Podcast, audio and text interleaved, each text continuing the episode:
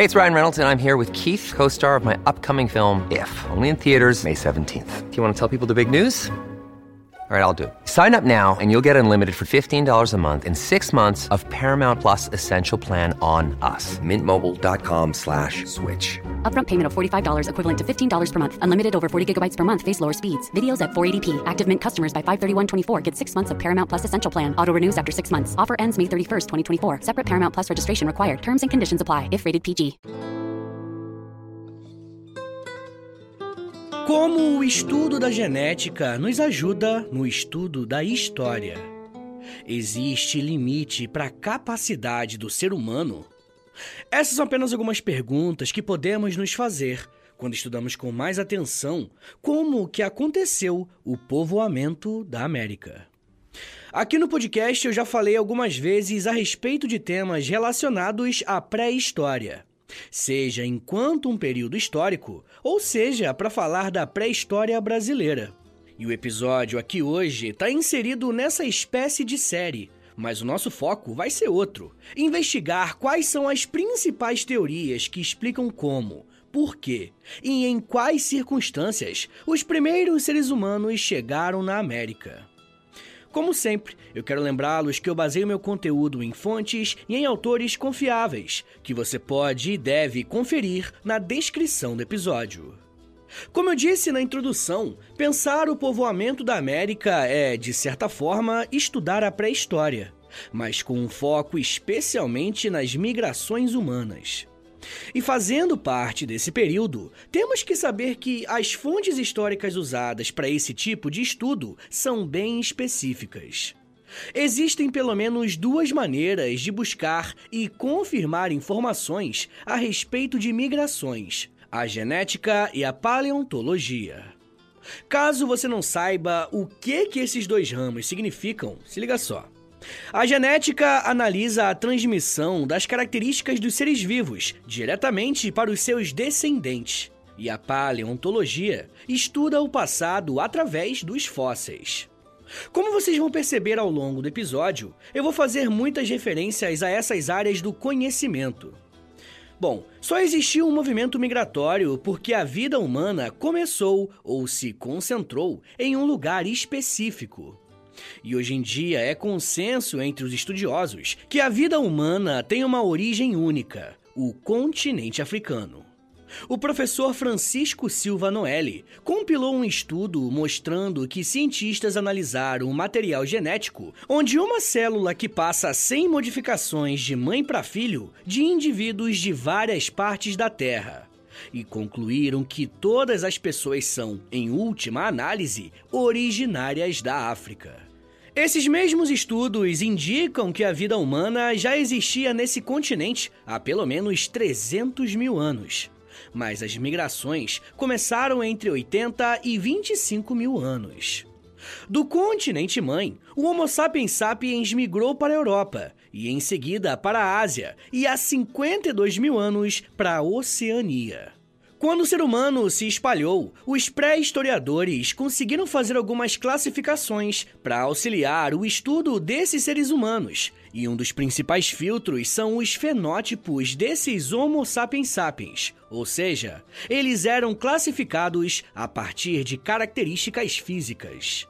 O primeiro grupo humano e que se originou na África eram os negroides. Aqueles que passaram a viver na Europa eram os caucasoides, que tinham uma pele mais clara, e os mongoloides, que viviam na Ásia, eram mais baixos e tinham olhos puxados.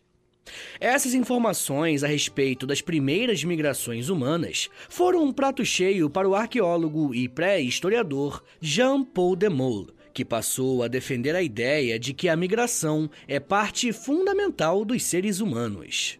Beleza, mas como que a nossa espécie chegou na América? Como que eram esses primeiros colonizadores? O que que motivou, né, a viagem para um novo continente? Essas foram algumas das perguntas feitas e algumas respondidas ao longo do tempo, conforme os estudos genéticos foram avançando. A primeira coisa que os estudiosos chegaram à conclusão foi abandonar a ideia inicial que o homem americano sempre esteve aqui Quem propôs essa hipótese foi o paleontólogo Florentino Ameghino, no início do século XX. Mas as provas físicas descredibilizaram essa tese. Na verdade, as hipóteses a respeito de quando e como que os seres humanos chegaram na América são muito antigas. Se você é um ouvinte do História Meia Hora há mais tempo, você já ouviu algum episódio sobre a pré-história, né? E provavelmente você deve saber que uma das teorias mais clássicas que explicam a chegada do homem na América é a teoria de Clovis. Essa tese defende que o povoamento da América tem relação com uma era glacial que o planeta passou por volta de 20 mil anos. A temperatura do mundo teria ficado muito baixa, criando uma série de camadas de gelo nos oceanos. Uma das áreas que foram impactadas com esse gelo foi o Estreito de Bering, uma pequena faixa de água que liga a Sibéria, que fica na atual Rússia, com o Alasca, o atual Estados Unidos.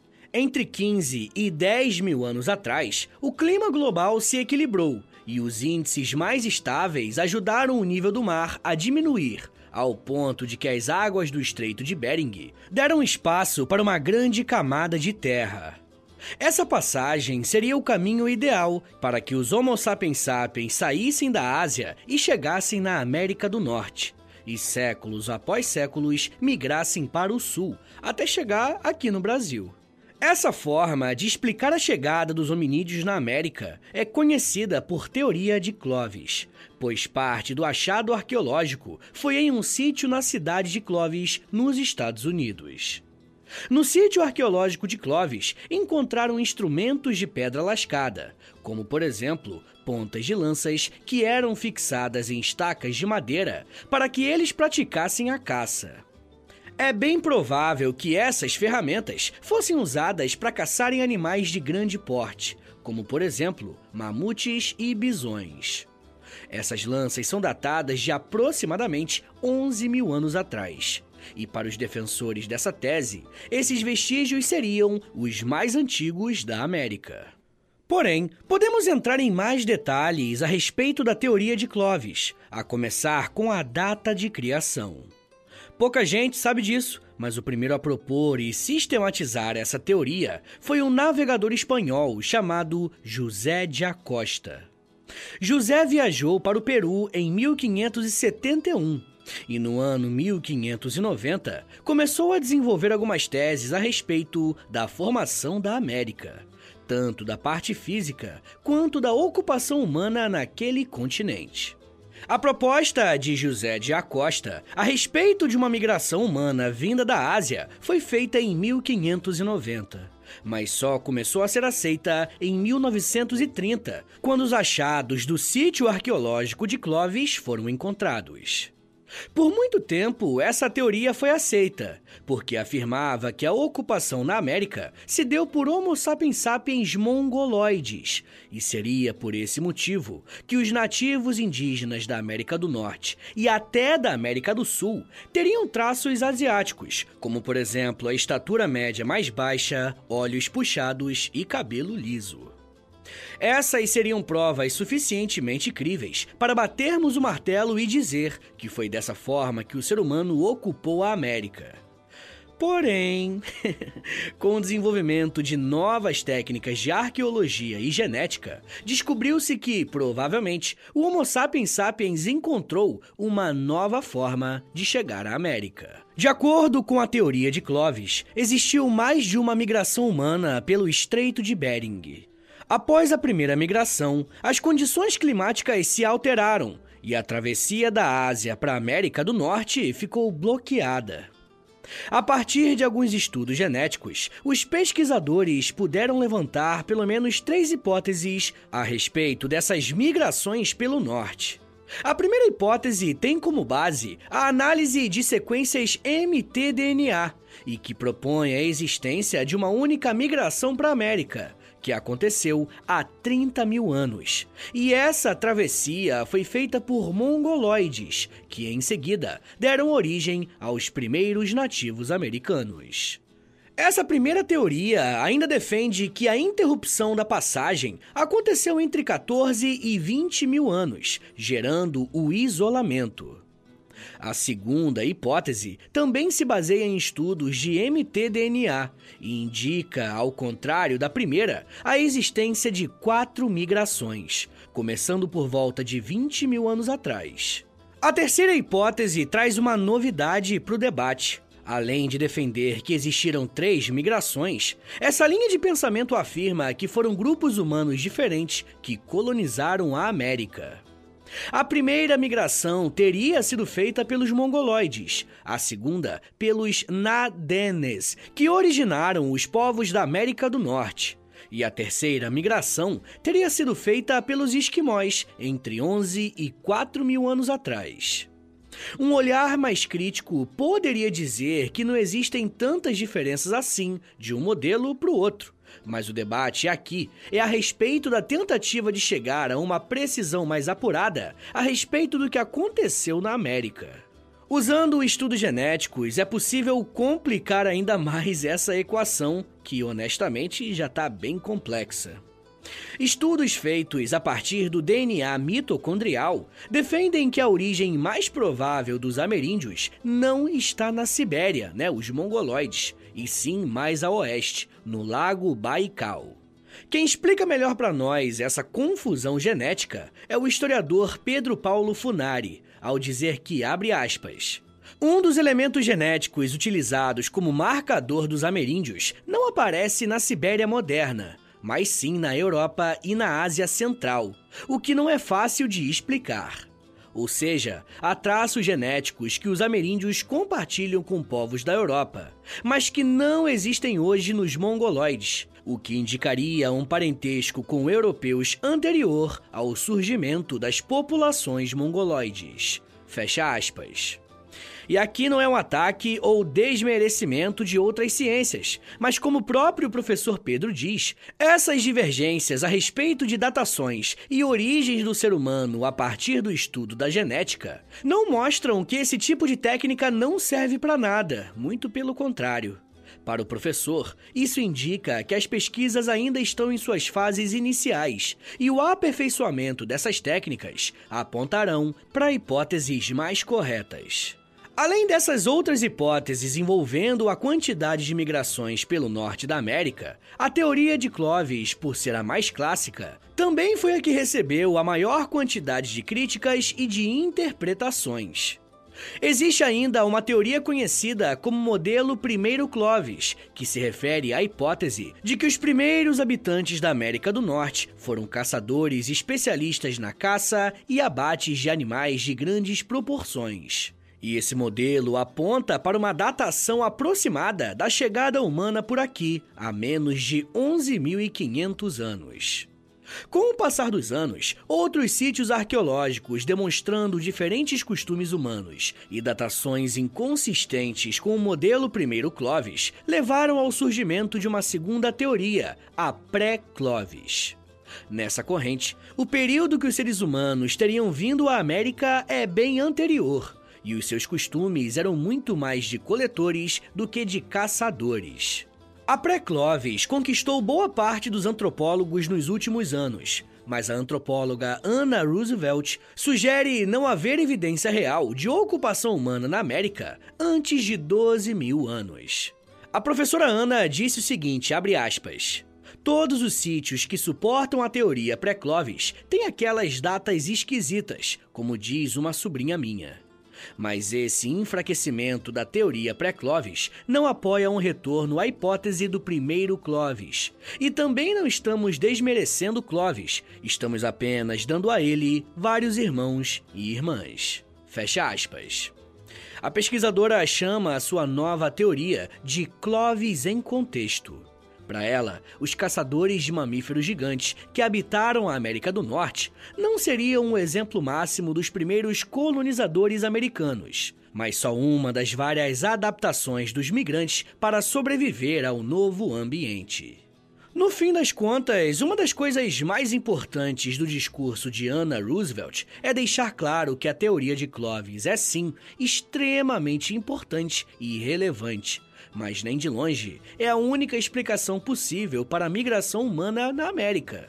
E eu quero te mostrar quais são as outras hipóteses, desde as mais aceitáveis até as mais contestadas. Mas me dá um minutinho aí, tá, gente? Que daqui a pouco a gente volta e eu falo um pouco mais sobre debate, fogueiras, crânio, genética e Brasil. Segura aí, que é um minutinho só. When you need mealtime inspiration, it's worth shopping Kroger, where you'll find over 30,000 mouthwatering choices that excite your inner foodie. And no matter what tasty choice you make, you'll enjoy our everyday low prices, plus extra ways to save, like digital coupons worth over $600 each week. You can also save up to $1 off per gallon at the pump with fuel points. More savings and more inspiring flavors make shopping Kroger worth it every time. Kroger, fresh for everyone. Fuel restrictions apply. Look, Bumble knows you're exhausted by dating. All the must not take yourself too seriously and 6 1 since that matters. And what do I even say other than hey? well, that's why they're introducing an all new Bumble with exciting features to make compatibility easier, starting the chat better, and dating safer. They've changed, so you don't have to. Download the new Bumble now.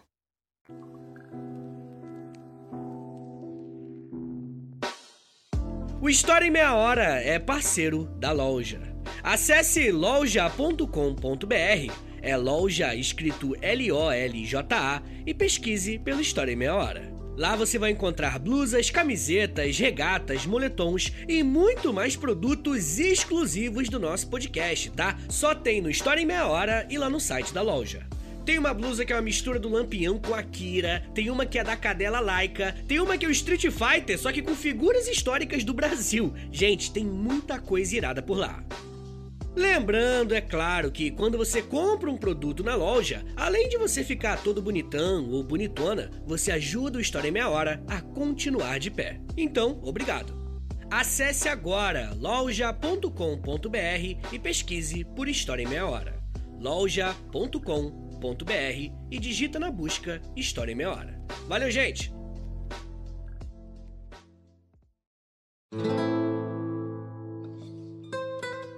Abre aspas. Achei esses restos humanos em uma caverna que continha, misturados com eles, ossos de diversos animais de espécies decididamente extintas, circunstância que devia chamar toda a atenção para estas interessantes relíquias. Ademais, apresentavam eles todos os caracteres físicos dos ossos realmente fósseis. Eram em parte petrificados e também penetrados de partículas férreas, o que dava a alguns deles um lustro metálico, imitante ao bronze, assim como um peso extraordinário. Sobre a remota idade deles, não podia, pois, haver dúvida alguma. Fecha aspas. Essas palavras foram ditas pelo naturalista dinamarquês Peter Wilhelm Lund, após a sua visita ao Brasil em 1844. Esse trecho faz parte do livro Memórias sobre a Paleontologia Brasileira, publicada no mesmo ano de sua vinda. E essa viagem foi muito importante para o debate a respeito da migração humana para a América. Inclusive, o Brasil tem um papel extremamente essencial em toda essa discussão e que eu já vou explicar. Mas além da teoria de Clovis, existe uma outra que apresenta uma alternativa interessante para a chegada do Homo sapiens sapiens por aqui: o oceano. Uma equipe de geólogos analisou estruturas rochosas em quatro ilhas do arquipélago de Alexander, a 320 quilômetros ao sul de Juneau, capital do Alasca. A publicação desse estudo demonstrou que o caminho das primeiras populações para o interior da América não foi pela costa, mas pelo oceano. Há pelo menos 4 mil anos antes da travessia pelo Estreito de Bering ter sido possível. A geóloga Alia Lesnick explica o seguinte, abre aspas. Nosso estudo fornece alguma das primeiras evidências geológicas de que uma rota costeira estava disponível para os primeiros humanos que colonizaram um novo mundo. Havia uma rota costeira disponível, e a aparência desse terreno, então recém-liberado de gelo, deve ter estimulado as primeiras populações a migrarem para o sul. Fecha aspas. Essa pesquisa responde a uma questão levantada por um estudo anterior. Em agosto de 2016, um grupo internacional de cientistas publicou uma descoberta que, praticamente, refutou a teoria de que os primeiros seres humanos haviam chegado pelo Estreito de Bering. Para a teoria de Clovis fazer sentido, era preciso existir todo um ecossistema de plantas e animais que já estivesse presente nessa passagem para fornecer os alimentos para os seres humanos que estavam vindo da Ásia para a América. A equipe da geóloga Alia Lesnick analisou as superfícies das rochas do Alasca e notou que elas são lisas e riscadas, e justamente para identificar a época precisa em que o gelo recuou na região, foi efetuada uma coleta de amostras de rochas das superfícies. Após uma análise de idade usando técnicas específicas, os resultados apontaram para 17 mil anos atrás. Ou seja, 4 mil anos antes do Estreito de Bering ter sido um trajeto viável, a costa do Pacífico já oferecia condições para uma migração ao sul. O interessante é que os cientistas observaram que, de acordo com a geologia, essa rota costeira não foi simplesmente aberta na época, mas foi um caminho que existiu somente naquele período, por conta do degelo nas rochas e do mar num nível ainda mais baixo em função da era glacial. Era o momento certo para os Homo sapiens realizarem essa travessia. A descoberta recente de um esqueleto de foca anelada em uma caverna da região, restos datados de 17 mil anos atrás, sugerem ainda que o hoje arquipélago era um ponto de natureza bem diverso. Uma outra teoria que segue basicamente a mesma linha é a da Malaio-Polinésia, que afirma que a ocupação americana aconteceu a partir da viagem com canoas, que saíram da Oceania e aportaram de ilha em ilha rumo ao leste, até chegarem na América. O maior defensor dessa teoria foi o etnólogo francês Paul Rivet. Ele não negava a tese da travessia pelo Estreito de Bering, mas afirmava que a ocupação americana devia ter ocorrido por mais de uma rota. E esse pensamento é interessante e até pouco instintivo, porque afinal, as duas teorias, seja através do Estreito de Bering ou através dos barcos, não cancelam uma outra, né? E segundo os defensores dessa hipótese, teriam sido duas rotas migratórias por meio desses barcos. Uma primeira, seis mil anos antes da realizada pelo Estreito de Bering, e uma segunda, praticamente no mesmo período. Por mais que Paul Rivet não negasse a teoria de Clovis, ele apresentou uma mudança significativa. Para ele, os Homo sapiens sapiens que migraram para a América não eram mongoloides, e sim aborígenes, fenótipo característico da Oceania. Os aborígenes são mais parecidos com os negroides, e isso nos leva para a descoberta do dinamarquês Peter Wilhelm Land no Brasil, mais especificamente em Minas Gerais. Em 1840, Peter Wilhelm estava fazendo algumas pesquisas na província de Minas Gerais, quando descobriu diversas grutas na região de Lagoa Santa, nas proximidades da capital, Belo Horizonte. Dentro dessas grutas, ele encontrou restos humanos e vestígios de animais extintos. Esses achados chocaram a comunidade científica, quando as análises de carbono 14 foram feitas, a conclusão foi de que os vestígios de Lagoa Santa possuíam mais de 10 mil anos de idade. Ou seja, tinham uma idade aproximada à teoria de Clovis. Só que a gente está falando da América do Sul, um lugar bem longe do sítio arqueológico na América do Norte. Algum tempo depois, um grupo de pesquisadores encontrou em uma das grutas um crânio humano e outros ossos do corpo. Esses ossos foram levados para estudos e o resultado foi chocante. O crânio tinha 11.680 anos. Ou seja, esse vestígio encontrado em Minas Gerais era o fóssil mais antigo de toda a América. Em 1999, pesquisadores da Universidade de Manchester, na Inglaterra, reconstituíram a face desse crânio e apelidaram de forma carinhosa com o nome de Luzia. Os estudos mais detalhados desse crânio e de alguns ossos humanos levaram os pesquisadores a propor novas teorias a respeito da ocupação humana no nosso continente. O antropólogo, físico e arqueólogo Walter Alves Neves descobriu ainda que Luzia não tinha características mongoloides, e sim negroides. Em outras palavras, eu estou dizendo que além da Luzia representar um choque na datação do fóssil mais antigo na América, ela confirma a hipótese de que o Estreito de Bering não foi o único caminho usado pelos humanos para chegarem no nosso continente.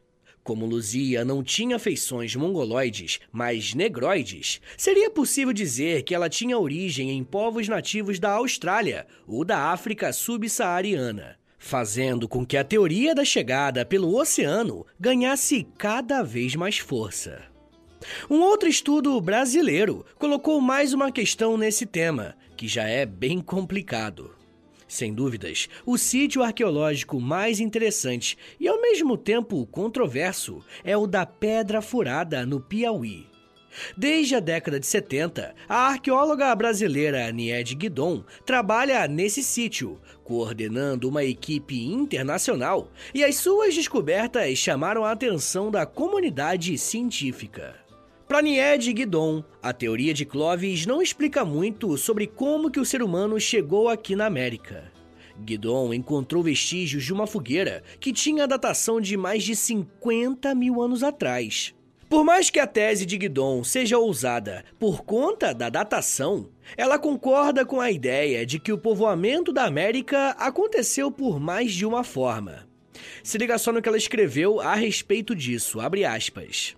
O pressuposto de que o homem teria vindo para a América unicamente a pé, atravessando Bering atrás dos rebanhos de animais que migraram, não faz justiça à capacidade intelectual humana reduzindo o homem americano a um descendente de um animal não mais capaz que os camelos, mastodontes e bisões que migraram para a América.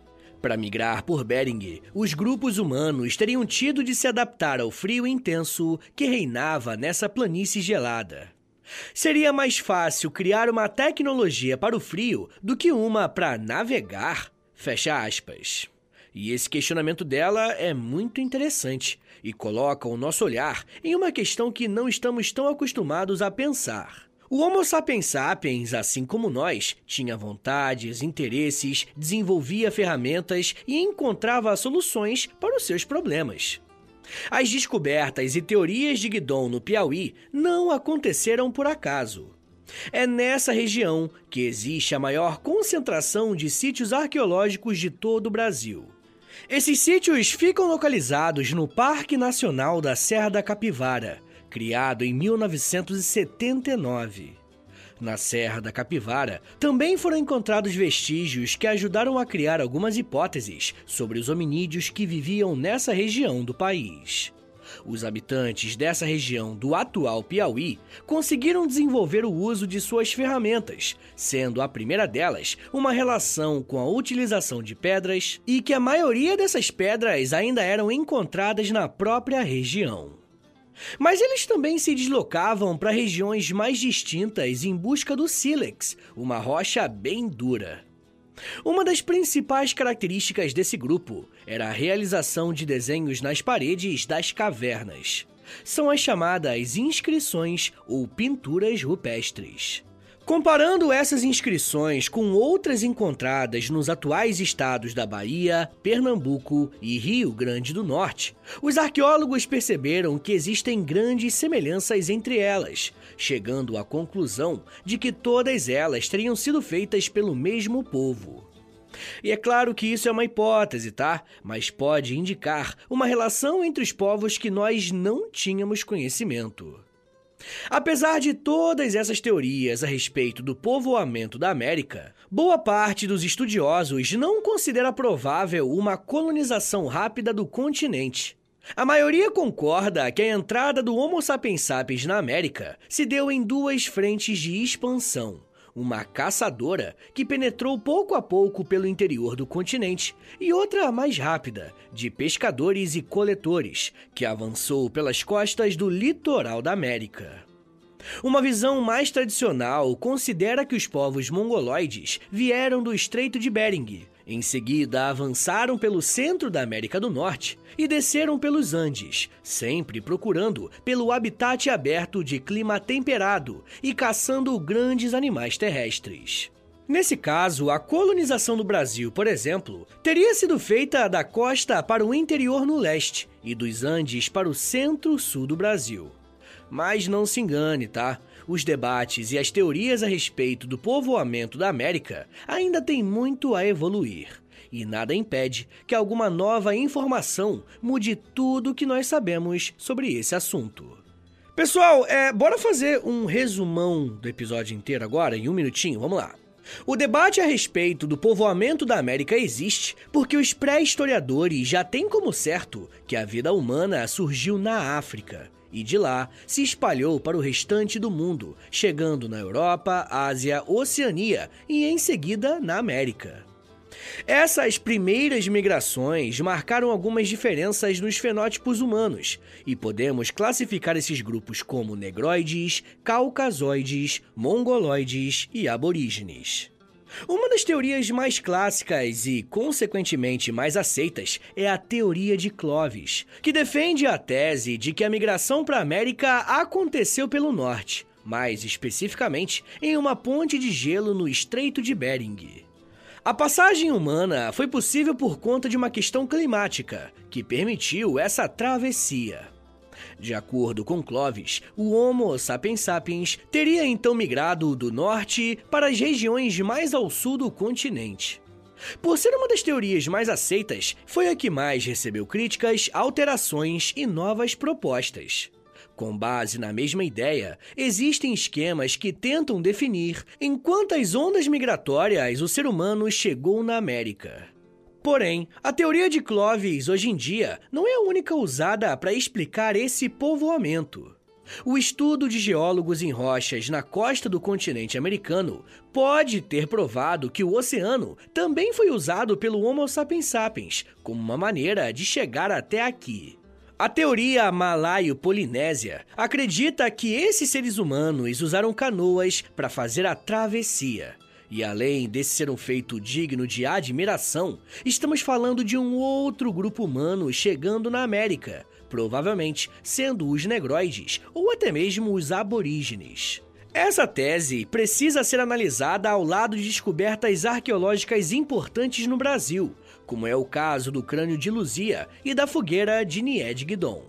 E por mais que essas descobertas não apresentem a mesma tese, ambas mostram como que a teoria de Clovis é limitada para explicar o povoamento da América. Esse tipo de estudo nos mostra como que ao longo da pré-história, o Homo sapiens sapiens precisou de muito esforço para chegar a mais lugares do planeta. Mas a sua trajetória também foi recheada de muitos conflitos. Inclusive, para a espécie Homo sapiens sapiens se tornar a mais populosa, ela precisou entrar em guerra com outros grupos humanos, como por exemplo o homem de Neandertales, que foi extinto provavelmente por nossa culpa. Mas isso já é um papo para uma outra meia hora.